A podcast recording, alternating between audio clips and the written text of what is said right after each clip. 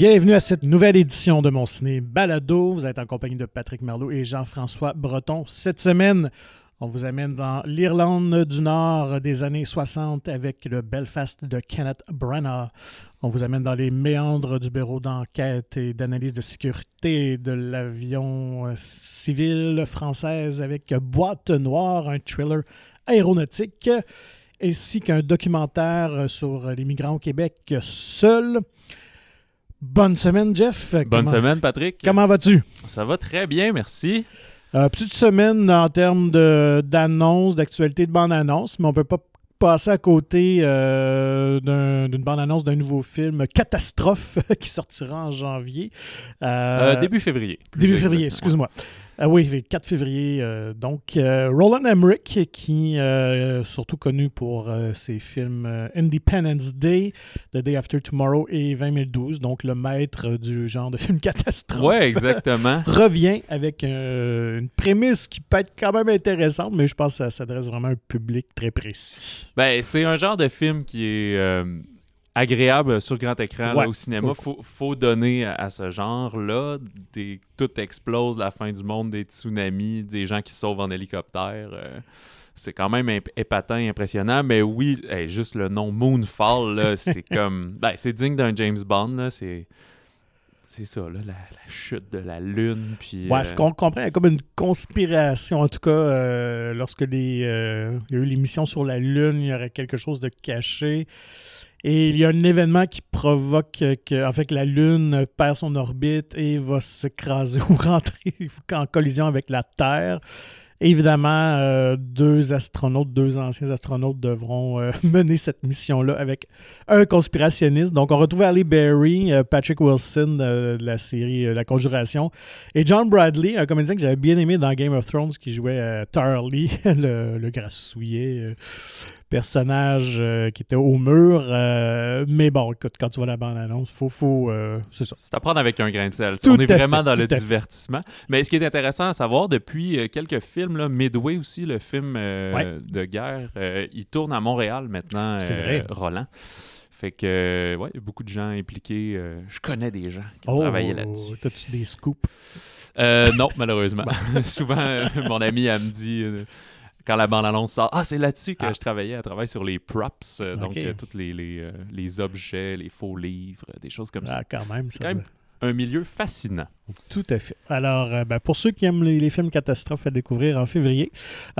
Sinon, en termes d'actualité cinématographique, ben, la plus intéressante qui a capté notre attention, c'est un nouveau film qui sera produit et euh, qui devrait mettre en vedette Leonardo DiCaprio euh, dans une histoire, euh, une vraie histoire véridique qui, qui est quand même assez intéressante, celle de Jim Jones, le meneur du culte de Jamestown. Ouais, intéressante, mais triste. Ouais, tragique, tout à fait. C'est tragique. Ben, cela dit, de, de ce que j'ai vu, c'est pas encore confirmé. Mais contrairement euh, au monde du sport, là, quand la rumeur se rend jusque-là, d'habitude, c'est que ça va fonctionner, alors que dans le sport, c'est l'inverse.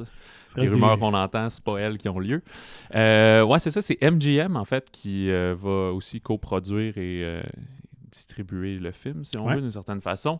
Euh, MGM qui a été acquis par Amazon euh, pour euh, quelques milliards de dollars récemment, mais la bonne nouvelle, c'est qu'ils ont l'air encore très enclins à faire des sorties cinématographiques. Là. On pense juste à- au dernier James Bond ou euh, la saga Gucci qui sort bientôt, Cyrano, Licorice Pizza. Ils ont vraiment des gros titres, puis c'est toujours pour le grand écran. Oui, puis c'est quand même une ligne éditoriale assez intéressante aussi, là, comme projet, dans tout cas les prochains films. Là, euh, je trouve ça intéressant. Ils vont quand même chercher des, des cinéastes établis. euh. Ben euh, ouais, c'est ça. Ben MGM, c'est aussi une grosse, euh, une grosse bannière. Fait que je pense pas qu'Amazon va se l'approprier puis la transformer, ils la prennent pour ce qu'elle est et pour le catalogue aussi qui vient avec. Ouais. Mais euh, Jim Jones, euh, en fait, c'est toi qui finalement qui connais ça un peu plus que moi. ouais, là. ben écoute, moi j'étais Ben trop, trop jeune. jeune. Ouais, moi j'étais trop jeune. aussi à l'époque, en fait, euh, je sais que le, le- le triste événement s'est déroulé en 1978. Mais il y a quelques années, j'avais vu un excellent documentaire sur, sur ce culte-là. En fait, Jim Jones, c'était lui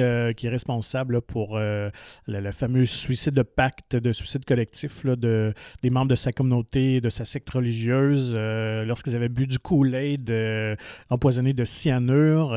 donc, plus de 900 membres et 300 enfants qui avaient été retrouvés dans ce charnier-là.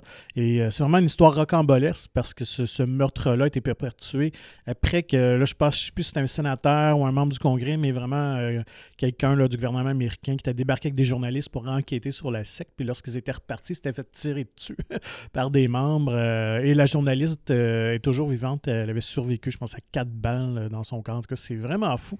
Fait que j'ai vraiment hâte de voir. DiCaprio, vraiment, écoute, il excelle toujours. il choisit bien ses projets.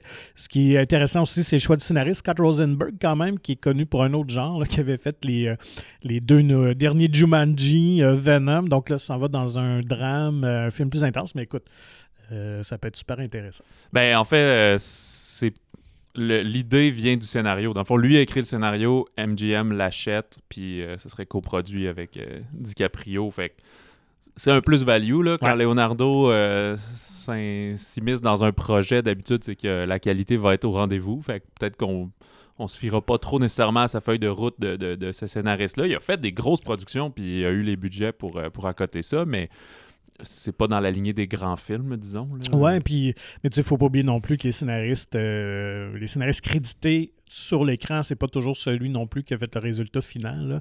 C'est un, une démarche assez complexe au niveau de la guide pour les crédits, puis souvent c'est plusieurs scénaristes qui, qui retouchent un, scénario en cours de route. Là, donc, euh, mais euh, donc, euh, à voir euh, éventuellement. le film devrait, j'imagine, aller en production au courant de l'année 2022, dès que tout sera finalisé. sinon, quand même, une petite nouvelle intéressante pour les fans de Peter Jackson qui, euh, qui, a vendu en fait une partie de ce que je comprends de ce que j'ai lu de, de, sa société, dis-je, euh, d'effets visuels Weta Digital. Donc, euh, on se souvient pas à la manière de George Lucas et son High Industrial Light and Magic. Jackson, dans les années 90, avait fondé sa propre petite société Weta Digital pour faire les effets visuels de ses films. Et euh, ben, écoute, euh, ça passait à l'histoire avec les Lord of the Rings, évidemment, où tu a travaillé sur euh, ben, toutes les productions de Jackson, mais aussi sur la, dernière trilogie de la planète des singes, pour laquelle ils ont fait un travail hallucinant. Avatar aussi, James Cameron. Donc, ils ont vendu ça à Unity Software, une entreprise numérique, là, pour quand même la ronde de somme de 1,625 milliards.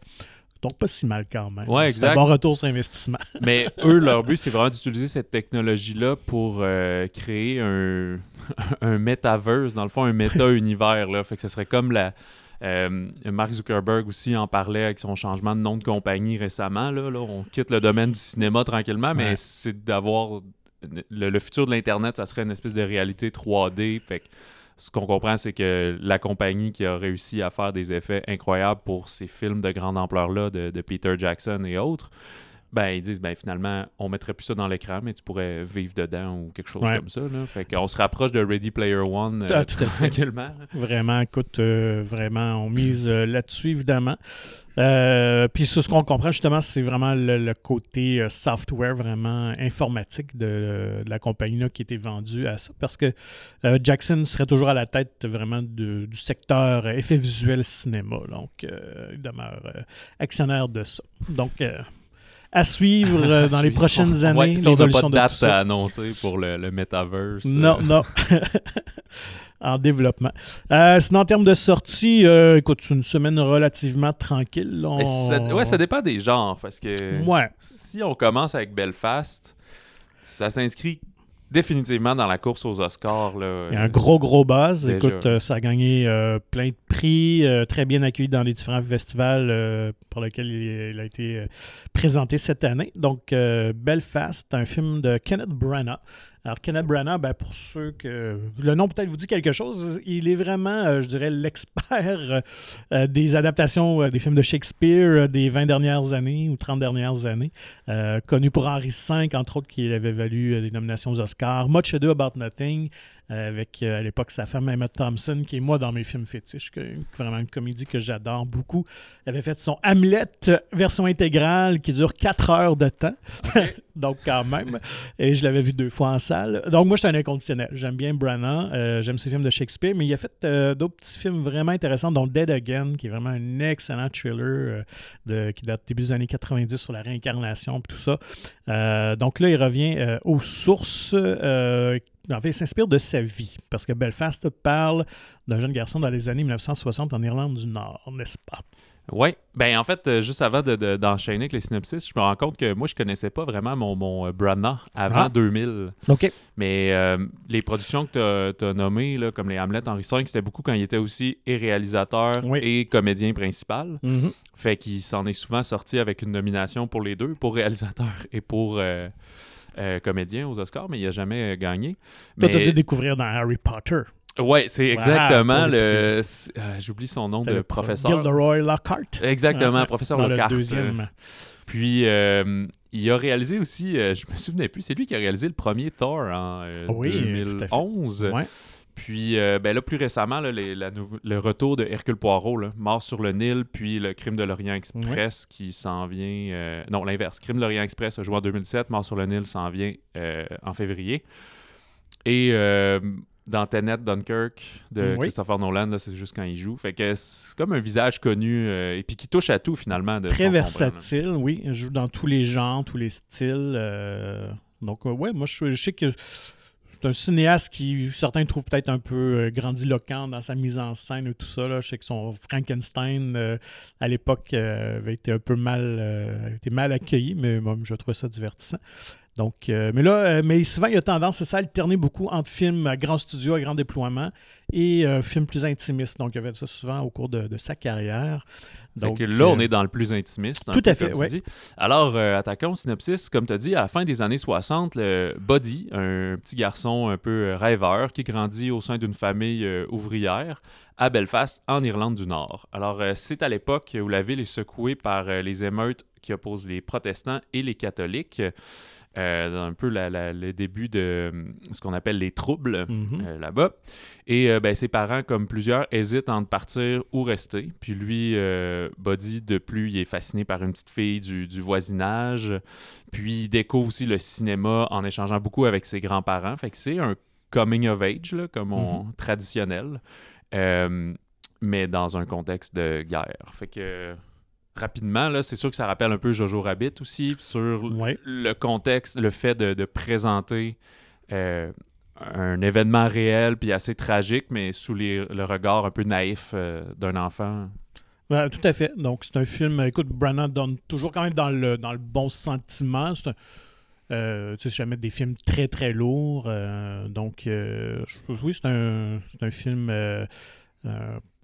un feel good movie, en quelque part. C'est quand même quelque chose euh, d'intéressant à voir, euh, comme tu dis, sous les yeux de ce jeune garçon-là, euh, parce que dans le fond, sa famille finalement fait face à l'idée de déménager en Angleterre. Donc, il va chambouler évidemment ce qui est arrivé vraiment à Kenneth Branagh. Donc, il a quitté à un jeune âge l'Irlande pour, pour l'Angleterre quand même un casting euh, assez solide. On retrouve euh, Judy Dench, qui était une habituée euh, des films de Branagh, a déjà tourné dans beaucoup de ses films. aussi Jamie Dornan, qui, qui, est comme un une espèce de comeback ou peut-être la fin du purgatoire. Dornan est plus connu euh, pour euh, les amateurs euh, peut-être du film Fifty Shades of Grey, de cette trilogie-là. Christian Grey. qui est, ouais, qui écoute, évidemment, les romans avaient fait jaser énormément, les films un peu moins, même si ça a un certain succès. Écoute, ça a été pas mal tourné en dérision, mais on parle vraiment de, très bien de lui dans ce film-ci. Ben, je parlais de la rédemption de, euh, voyons, avec Spencer la semaine dernière de, Kristen Stewart. Ouais, ben euh, oui, c'est Alors peut-être que Jamie Dornan aussi va avoir droit qu'on passe à autre chose sur sa carrière. il a fait quelques autres projets, mais ça s'est pas tant démarqué. Mais là, ici, dans le rôle du père de famille, euh, c'est vraiment bien joué et très sympathique, là, qui veut défendre sa famille et tout.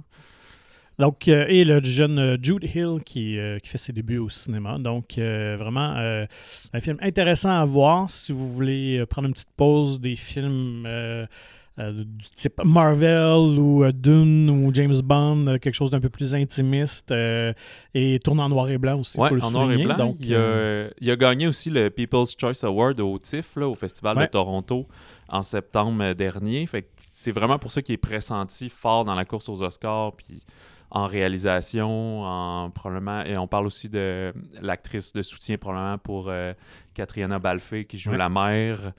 Euh, et euh, probablement le petit garçon, Jude Hill, pourrait ramasser. c'est dur de dire qui va gagner pour l'instant. Là, on est dans la première course, c'est d'abord d'avoir des nominations, exact, le, premier volet. Alors, ouais, le film pourrait s'inscrire vraiment fort là-dedans. Ah, puis je voulais ajouter, pardon, que oui, euh, comme tu as dit, le film est en noir et blanc, mais euh, c'est toute une, euh, une expertise de tourner en noir et blanc. Là. On fait pas juste tourner en couleur puis flipper ça noir-blanc. Là, au niveau toute la, la, la, composition, exactement, de la réalisation photo, c'est vraiment une manière différente de travailler pour que ça n'a pas l'air terne, mais que ça a l'air lumineux finalement à l'image, puis c'est vraiment une réussite là, dans ce cas-ci. Oui, puis euh, ben, fait Branagh euh, est, habile à utiliser le noir et blanc. Il le fait souvent dans ses films, euh, Dead Again, toute la, partie antérieure, passer des personnages dans noir et blanc. il avait tourné une petite comédie aussi dramatique, In the Midwinter's Tale, me semble le titre. ça remonte à loin, mais donc aime bien utiliser aussi ce médium-là. Dans un tout autre registre, euh, il y a un bon petit thriller français euh, qui s'intitule euh, Boîte noire. Que je pourrais peut-être comparer à un film des dernières années, peut-être Les Traducteurs, pour ceux qui ont peut-être vu ce film-là ou qui ont entendu parler, qui se passe dans le monde de l'édition. la comparaison est que ça nous présente vraiment un métier, un monde qui nous est vraiment inconnu, qu'on n'a pas souvent accès et c'est ce que j'ai trouvé fascinant avec Boîte Noire, là, qui parle d'un enquêteur euh, qui, euh, doit analyser les boîtes noires, tout ça, suite à un crash d'avion. Euh... Ouais, exact. C'est pas mal. c'est bien résumé le synopsis pour pas aller, euh, aller plus loin que ça et trop en divulgacher. Mais réalisé par que moi, un réalisateur que je connaissais pas. J'avais pas vu ses films précédents. Et toi, tu avais vu, je pense, un de ses films euh, de Yann Gosland. Oui, exactement. En 2012, il avait fait euh, Un homme idéal, que, beaucoup de films s'appellent Un homme idéal. Fait que c'est pas lui avec Patrick avec Pas Patrick Huard, mais Roy Dupuis. Là. Ah non, non, non, non, non, c'est ça. Ah, peu importe, là, je me suis égaré. Je me rappelle plus. Ouais, je me suis, je me suis mêlé dans des comédies parce qu'à il y avait Jean Suis, puis il y avait un homme idéal avec euh, Marie-Lise Pilote. C'est ça, voilà. Ouais, c'est ça. Mais bref, euh, évidemment, c'est pas ça. J'ai comme raté ma blague. C'est euh, avec Pierre Ninet et c'est encore, il retrouve encore Pierre Ninet ici pour Boîte Noire, qui est comme un acteur ben, un jeune acteur très établi euh, en France, ben, jeune acteur, il doit avoir une trentaine d'années maintenant, là, que on a connu beaucoup en 2014, euh, Yves Saint-Laurent, qui, qui jouait le rôle titre. Qui avait gagné un César d'ailleurs pour euh, son interprétation. Oui, exact. Puis ben, plus récemment, dans le dernier OSS 117 là, cet été, c'était lui le, le, plus jeune, le OSS 1011, je pense, ou 1001, je me souviens plus. Que je n'ai pas vu. en tout cas, c'est le, jeune coq qui, qui venait narguer le, Hubert de la Batte. Alors, Pierre Ninet, c'est notre enquêteur euh, qui euh, analyse les boîtes noires pour euh, comprendre quelles sont les, causes d'un crash, les défectuosités. Puis là, il se retrouve un peu dans, une grande enquête, comme un peu malgré lui, puis à, contre-courant pour essayer de, voir s'il n'y a pas une machination et, un haut scandale. On parlait précédemment avec Moonfall, peut-être de conspiration. C'est encore un peu le cas ici, mais tu sais, tout bon suspense a besoin de ça parce que si tout le monde sont en accord avec toi, ben, il n'y aura pas de tension dans le film.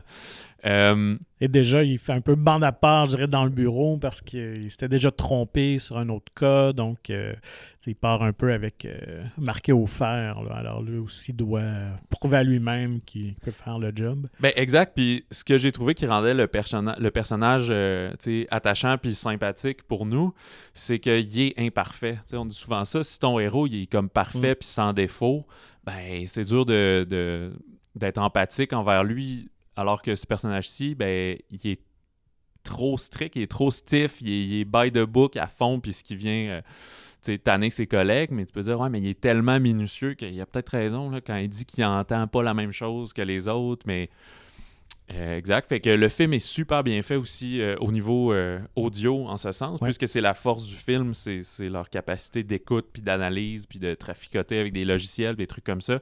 Fait qu'il y a plusieurs moments, là, des effets super cool en biophonique. Fait que on pourrait penser que c'est un petit film facile, mais on revient souvent là-dessus, mais au cinéma, c'est c'est vraiment bien là, le, le- le sentiment qu'ils nous font vivre avec ça. Ouais, donc, moi, je trouve que c'était un film qui rend hommage, pas, ouvertement, mais par la thématique, évidemment, euh, au classique de Coppola, The Conversation, ou encore euh, Blowout de Brian De Palma, où le son ou le- l'enregistrement, euh, évidemment, est au cœur de l'intrigue. euh, donc, à ce point-là, c'est hyper réussi. Et je dirais tout le reste du film, en fait, est très stylisé aussi. La direction photo, elle est super belle.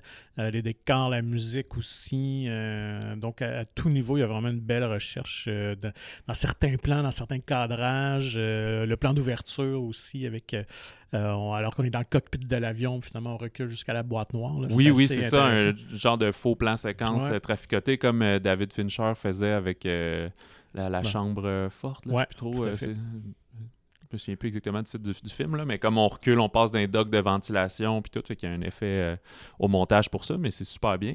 Euh, ça me fait penser, il y a un, un petit affaire que j'ai remarqué que moi j'adore. Euh, au début, vers le début du film, il échange des, des textos, des SMS avec quelqu'un. Puis il y a un historique de SMS. Mhm. Moi, ça m'énerve dans les films là, quand, ou dans les séries télé quand ils font Ah, ok, je viens de recevoir un texto de ma blonde, elle m'écrit full souvent. Puis c'est comme si c'était le premier texte à vie. C'est Ben non, c'est sûr que t'en as d'autres, il faut que tu penses à lire le dernier en bas. Fait que ça, je trouve que c'est une petite attention aux Ah. détails très réaliste. Puis, un fun fact que j'ai remarqué, c'est que hum, les deux avaient travaillé ensemble, comme on a dit précédemment, Yann Mhm. Gonzlan et euh, euh, Pierre Ninet. Puis, dans les deux films, le personnage s'appelle Mathieu Vasseur. Mhm. Fait que euh, c'est pas du tout le même personnage, il n'y a pas la même histoire. Mais je me demande si c'est sa manière un peu comme Francis Weber avec son euh, François Ouais. Pignon. Là. Fait que c'est comme le, le, le, le Gunsland-verse, là, que peut-être tous ces personnages vont s'appeler Mathieu Vasseur euh, à partir de drôle, ouais, ça euh, un petit côté euh, rigolo à, à la, chose. Donc, euh, Boîte Noire, euh, si vous voulez vraiment un bon petit thriller efficace, écoute, c'est pas un grand film là, qui va vous chambouler, mais euh, vraiment bien écrit, bien monté, euh, dans un milieu super intéressant. Euh, D'ailleurs, le réalisateur, pour construire son histoire, a passé plusieurs semaines à travailler, à observer les gens dans ce milieu-là, parce qu'il est lui-même un passionné d'aviation civile. C'est ce qui lui avait donné finalement le, le goût d'écrire une histoire là-dessus. Mais, ouais, pour... je veux jamais conclure de parler de ce film-là, mais on, on dirait que j'ai peur que ça passe sous le radar.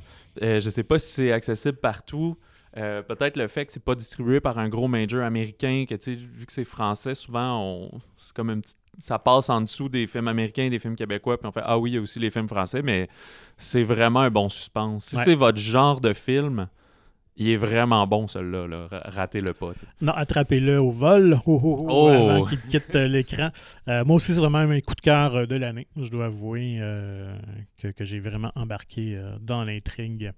Sinon, dans un tout autre registre, euh, pour les amateurs de documentaires, euh, évidemment, c'est un peu plus euh, rare au cinéma, mais à l'occasion, on, a on a la chance d'en voir. Donc, québécois, d'autant plus, sur un enjeu qui, qui est très d'actualité. hein, donc, sur les nouveaux arrivants qui viennent s'établir au Québec. Ouais, exact. Puis je dois m'en confesser d'abord. je suis un des premiers à, à voir les bandes annonces ou entendre parler des documentaires, puis me dire euh, Ah, ça a l'air super intéressant, mais finalement pas prendre le temps de, de l'écouter. Puis euh, dans le cas de Seul, de Paul Tom, euh, je regrette pas une minute d'avoir écouté ce film-là. C'est vraiment euh, ben, addictif comme tu, tu restes vraiment accroché. C'est super bien fait, super bien monté. Euh, D'abord, je veux dire, c'est ça, ça parle de l'immigration. En fait, c'est trois, euh, trois personnes, Afshin, Alain et Patricia, qui ont dû fuir leur pays, mais sans leurs parents, alors qu'ils étaient que des enfants. Ça, c'est encore Fait plus fou. Aujourd'hui, euh, il y en a que ça fait cette histoire-là date de 20 ans, il y en a que cette histoire-là date d'il y a deux ans. Fait que dans les trois protagonistes, puis qui n'ont pas de lien ensemble, c'est juste qu'on suit chacun leur parcours. Euh, fait que nous raconte comment ils se sont ramassés au Canada, puis pourquoi chacun a dû euh, fuir leur, leur situation différente. Il y en a un qui arrive euh, euh, d'Iran, il y en a un qui arrive euh, du euh, Burundi, puis la dernière de- d'Ouganda.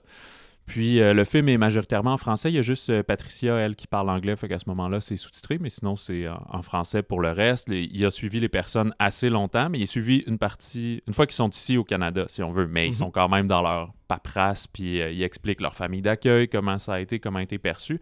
Puis la difficulté, là, il y en a que leur, leur famille est morte, mais il y en a d'autres que leur famille est encore dans l'autre pays, puis qui peuvent juste pas être physiquement avec eux, puis que c'est super complexe. Euh, super sympathique aussi les scènes de reconstitution qu'ils ont faites. Ils ont choisi de les faire en animé, en animation euh, image par image, un peu. Euh, pas image par image, mais traditionnelle, pardon. Là. Fait que euh, dessiné. C'est vraiment beau. La musique est vraiment comme poignante, qui est souvent à, à ces moments-là, dans le fond, euh, quand il n'y a pas de, de narration par-dessus.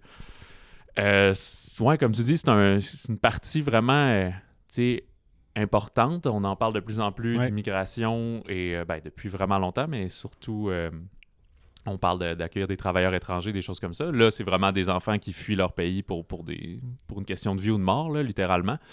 Mais c'est tellement humain là, de, de voir. Puis c'est pas non plus une ode au Canada là, pour ça qu'on est vraiment meilleur que les autres. C'est juste qu'on on voit qu'on n'a pas de guerre civile ici, puis que aussi l'ouverture euh, sexuelle est vraiment meilleure et tout. Ouais. Parce qu'il y en a une, c'est pour ça qu'elle a fui. C'est son, son- comment on dit ça, non? Sa- son ouverture euh, sexuelle vers sa bisexualité faisait était une menace pour sa vie. Fait qu'elle n'a pas eu le choix de quitter à ce moment-là. Fait on se rend compte qu'on est bien, mais Ouais.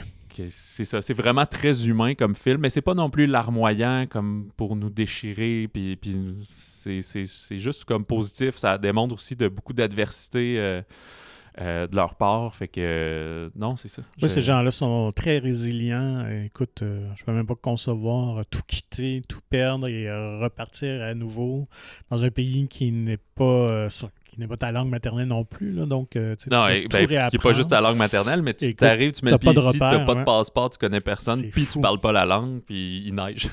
Oui, tout à fait.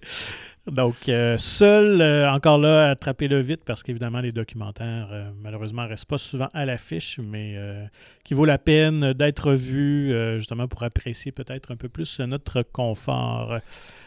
Sinon, ben, pour les familles, quand même, un film qui peut être intéressant. Euh, celui de Clifford. euh, Clifford, qui est le gros chien rouge qu'on peut voir euh, dans des histoires. Et il y a aussi euh, une panoplie de, de séries de dessins animés à la télé qui existent depuis longtemps. En fait, moi, j'étais surpris de voir surtout que les livres, quand même, datent des années 1960. Moi, dans ma tête, j'ai l'impression que c'est, ça faisait peut-être 20 ans que ça existait parce que je dois avouer que j'ai connu Clifford avec mon garçon. OK, mais toi, tu l'as connu avec les dessins Avec la, animés? à la télé. C'est ça, fait que je pense que les livres sont vraiment plus vieux là, de Ouais, Norman Bridwell. C'est ça. Donc, euh, en fouillant un petit peu, j'étais, j'étais- je suis vraiment curieux de, vo- de voir, de constater que ça existait vraiment depuis très, très longtemps. Et euh, ben, moi, c'était surtout euh, en anglais. J'écoutais un peu ça parce que lui qui faisait la voix de Clifford, ben, c'était un de mes acteurs fétiches quand j'étais jeune. C'est John Ritter qui était la voix de Clifford, le Jack Tripper de Three's Company, qui était une de mes séries télé euh, euh, préférées quand j'étais jeune et qui est décédé euh, vraiment de façon tragique. Là, euh, Ouais, ouais, après- à l'aube de ses opération. 50 ans. Ouais, c'est ça, au milieu des années 2000. euh, donc, mais là, on amène pour la première fois ce personnage-là au grand écran. Oui, puis contrairement au, aux livres et, à la, et aux séries télé, c'est pas en animation, c'est Ouais. vraiment en prise de vue réelle. Fait qu'on a, avec des effets de grandeur puis d'écran vert, c'est un vrai genre de. Je, euh, je pense que c'est un labrador là, ou quelque chose comme ça, qu'on a juste teinté rouge. Puis, ben là, c'est les aventures d'avoir un grand chien euh, géant. Fait qu'ils sont à New York, c'est une petite fillette qui doit euh, protéger son gros chien rouge, car il est convoité par euh, le propriétaire d'un laboratoire de recherche génétique. Alors, c'est vraiment une aventure comique pour la famille. Euh, qui, présente là, des, des super belles valeurs euh, humaines et universelles, comme un peu l'acceptation de la différence, euh, la justice sociale, la solidarité familiale. Fait que c'est dans les bons sentiments, comme tu disais. Fait que pour une sortie familiale, et surtout si euh, Clifford a, a marqué votre jeunesse, peut-être, euh, ça peut être très agréable.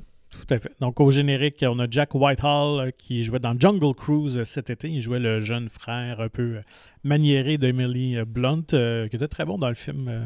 Darby Camp aussi, euh, qui s'avait découvert dans Big Little Lies, la série de Jean-Marc Vallée. Il jouait la fille, la plus jeune fille de Reese Witherspoon. Et quand même, un nom qui me surprend un peu parce qu'il est très, euh, comment dire, très méticuleux dans ses rôles. C'est John Cleese, le, Monty Python. Euh, donc, il ne tourne pas dans beaucoup de films, il est assez discret, mais bon, il, a, cédé à la tentation, il faut croire. Ouais, là, j'ai pas cherché là-dessus, mais parfois aussi, c'est qu'eux-mêmes, ils ont un attachement envers euh, l'image et la, série. Là, fait ça se peut. Euh, on se souvient, euh, c'est un autre registre, mais dans le Thor 3, Ragnarok, mm-hmm. c'est. et là, je vais bafouer, j'ai pas cherché ça. Le nom de la comédienne, Kate Blanchett qui fait la, la, méchante. Comme. Mhm. Puis elle, elle avait pas tant d'intérêt pour ça, mais c'est, je pense, son garçon qui a dit Hey, ils veulent que tu joues dans Thor, il faut que tu joues là-dedans, man, c'est ben trop hot. T'sais. Fait qu'elle a fait ah, Ok, ben, si c'est une série que mon garçon aime, moi jouer là-dedans d'abord. Fait que... Effectivement, donc c'est peut-être ses petits-enfants qui aiment Clifford, M. Cleese. Euh, donc, euh, Clifford sur, euh, sur les écrans. Et en terminant, un autre film français, Profession du père, avec le comédien Benoît Poelvoorde je sais pas, je le prononce. Euh, ouais, Paul je pense. L'acteur belge que j'adore. Et moi, je pensais que c'était une comédie en voyant l'affiche lorsque je l'avais croisé. Mais finalement, c'est plus un drame. ben, ça, je pense que la vérité se situe quelque part entre, les, deux. là, c'est une tragicomédie. Fait que, nous, souvent, on dit une comédie dramatique. Ben là, c'est comme un drame comique, mettons. Euh, c'est de Jean-Pierre Améris et c'est inspiré du roman de Sorge Chalandon. Puis en fait, euh, je pense que Jean-Pierre Améris a adapté plusieurs des, des romans de Sorge. Il s'en cache pas que c'est son, son, auteur favori. Alors ça se passe euh, en 1960, alors comme Belfast. Sauf que Belfast c'était fin 60, ici on est au début 60 et on est à Lyon en France. Alors pour Émile, un jeune garçon de 12 ans, son père, c'est son héros. Il raconte des histoires incroyables sur son passé, qui était champion de judo, parachutiste, joueur de soccer, espion. Avec lui, il croit dur comme fer. Et étant aussi fasciné et fier, ben, il est prêt à suivre son père là, dans toutes les missions puis n'importe quoi qu'il va dire de faire, si on veut. Mais au fond, est-ce que tout ça est vrai, puis est-ce qu'il pourrait le suivre trop loin, c'est-à-dire jusqu'à commettre un acte irréparable et quasiment un push politique euh, à travers ça? Euh, c'est comme on dit, c'est plus quand tu le lis, ça peut avoir l'air comique et surtout Poelvoorde a fait euh, quand même son lot de comédie, mais il est aussi capable, euh, comme c'est arrivé près de chez vous, de, témoigner d'une profondeur plus dramatique, si on veut. Fait que euh, c'est un film qui a inspiré beaucoup le, le réalisateur Jean-Pierre Améris parce que ça y rappelle sa propre, euh, sa propre enfance. Dire que son père, il dit, était pas mythomane non plus, mais c'était quelqu'un qui était très sec puis ordonné, puis qu'il fallait qu'il, quand il rentre à la maison, il fallait que la maison soit nickel, sinon ça pouvait barder. Il savait un peu pas sur quel genre de mm. père euh, il allait tomber. Puis je pense pas que c'était en lien avec une consommation d'alcool ou quoi que ce soit ou, d'abus. C'est juste que c'était quelqu'un de caractériel et mm. strict, mais qui aimait jaser puis tout. C'est juste qu'on dit peut-être que c'est le clivage de de l'enfance versus l'adulte, comme qui s'attend à parler à des adultes, mais c'est des enfants, fait qu'une fois de temps en temps, ils pètent une coche parce que c'est pas comme ça doit. Fait que il y a un peu ce traitement-là dans le film, mais là, on, embarque pas dans le suspense, mais euh, un peu des machinations. Puis le, film est aussi beaucoup des, euh, se déroule sous le point de vue de l'enfant. Fait que Émile, le jeune garçon, il est dans tous les plans pour qu'on comprenne que c'est toujours de la manière que lui perçoit la situation, puis comment lui comprend ce qui se passe. Donc, Profession du père, film euh, dans un autre registre. Comment dire ça? ouais, c'est moins une sortie familiale, peut-être. Il faut que les enfants soient un petit peu plus vieux. Et euh, ben, c'est ce qui conclut les sorties et euh, mm-hmm. ce balado. la semaine prochaine, on vous parlera entre autres de Ghostbuster Afterlife, oh, ou au Québec, c'est West Phantom, l'au-delà. Euh, tu penses c'est quoi le plus gros défi du film, Patrick? Penses-tu que pour Jason Reitman, d'ailleurs, qui reprend la franchise de son père, est-ce que c'est attirer des nouveaux fans ou combler les fans de la première époque? Écoute, à cette ère-ci assez toxique sur les réseaux sociaux, je pense que ça va être d'aller... Euh, d'aller conquérir les, anciens fans, de ne pas les décevoir parce que ce film-là est tellement attendu depuis je ne sais pas combien d'années. Euh, on pensait même que ça ne verrait jamais le jour. Donc, euh, tu peux pas trop te planter, parce que je pense que les jeunes, peu importe, ils vont embarquer si le film est, cool et tout ça. Puis avec les effets visuels d'aujourd'hui, euh, je pense qu'ils peuvent faire des choses vraiment magnifiques. Mais écoute, de ramener ces mythiques personnages-là, là, Faut pas que tu te trompes. On a de La grosses attentes ici Ouais. euh, dans le studio. Fait que, ouais, on vous en parlera de plus, en plus long et en plus large, puis des autres essais qui ont été faits euh, il y a quelques années, Mhm. et etc. Alors, euh, si vous voulez nous contacter, vous pouvez nous écrire au balado au singulier à commercialmonciné.ca. Et comme à chaque semaine, on vous invite à vous procurer gratuitement le magazine Mon Ciné, qui est disponible en version numérique ou physique dans plusieurs des cinémas de la province. Visitez le monciné.ca pour plus d'informations. Alors, euh, merci Patrick. Bonne semaine de cinéma, tout le monde.